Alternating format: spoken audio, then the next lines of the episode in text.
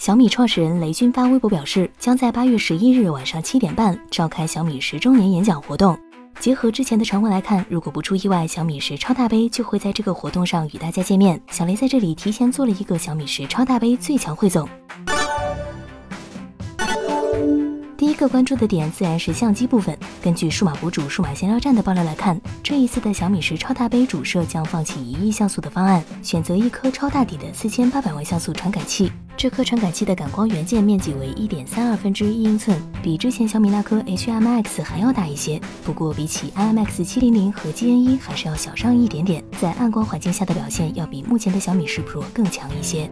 那么小米的一亿像素是被放弃了？当然不是，这一次的一亿像素传感器将用在小米十超大杯的超广角镜头上。还有一颗比较重要的镜头就是长焦镜头。目前小米十 Pro 所搭载的是一颗八百万像素的 OV 零八 A 一零镜头，虽然最大能够放大到五十倍，但与同价位一些搭载了潜望式长焦镜头的手机相比，在放大后的画面损失会更加严重。数码博主数码闲聊站表示，小米十超大杯将会搭载一颗一千三百万像素的潜望式长焦镜头，这颗传感器也是目前市面上主流潜望式镜头中像素最高、底最大的。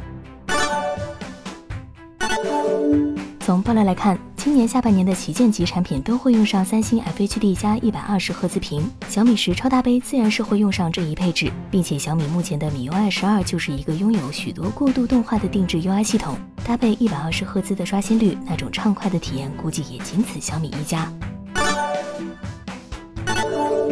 早在去年三月份的时候，小米就曾宣布一项名为 Super Charge Turbo 的快充技术，充电功率可达一百瓦。据官方给出的测试数据来看，一百瓦闪充可以在十七分钟内就充满一块四千毫安时的电池，这个速度是相当恐怖的。如果小米十超大杯用上了这项技术，绝对是目前充电最快的手机。而在无线充电方面，根据雷军之前的微博来看，小米十超大杯应该会用上四十瓦的无线快充技术。这一技术能够在十分钟内充入百分之三十，十七分钟充入百分之五十，三十一分钟充入百分之八十，在四十分钟时完全充满一块四千毫安时的电池。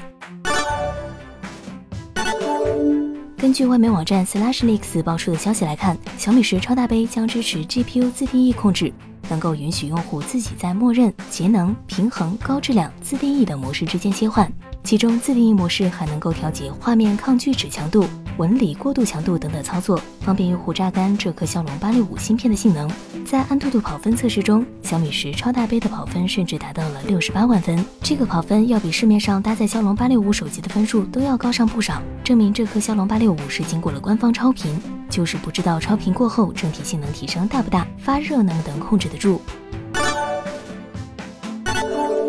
小米十超大杯算是小米冲击高端市场的又一部力作，在配置和价格方面都会是小米历史上最高的一步。而这一产品的发布，也代表着米粉们心心念念的 Mix 四可能很难在今年与大家见面了。原因也很简单，Mix 系列作为主打全面屏设计的产品线，是不可能会用上刘海、水滴、挖孔这种异形屏的。只有用上屏下摄像头技术的 Mix 四，才叫做真正的全面屏。但目前的屏下摄像头技术还不是很成熟，草草用上的话，只会让产品翻车。所以 Mix 四想要维持初心的话，起码要等到明年才能发布。从雷军发的微博来看，在八月十一日的小米十周年活动上，除了小米十超大杯外，还有几款惊喜产品，是新平板、新笔记本，还是一些更加。让人兴奋的产品，答案究竟是什么？我们还得等到八月十一日晚上才能知晓。不过现在已知有小米十至尊纪念版和红米 K 三十至尊纪念版。好了，本期小米十超大杯汇总就这样，还有别忘了一键三连哦。我们下期再见。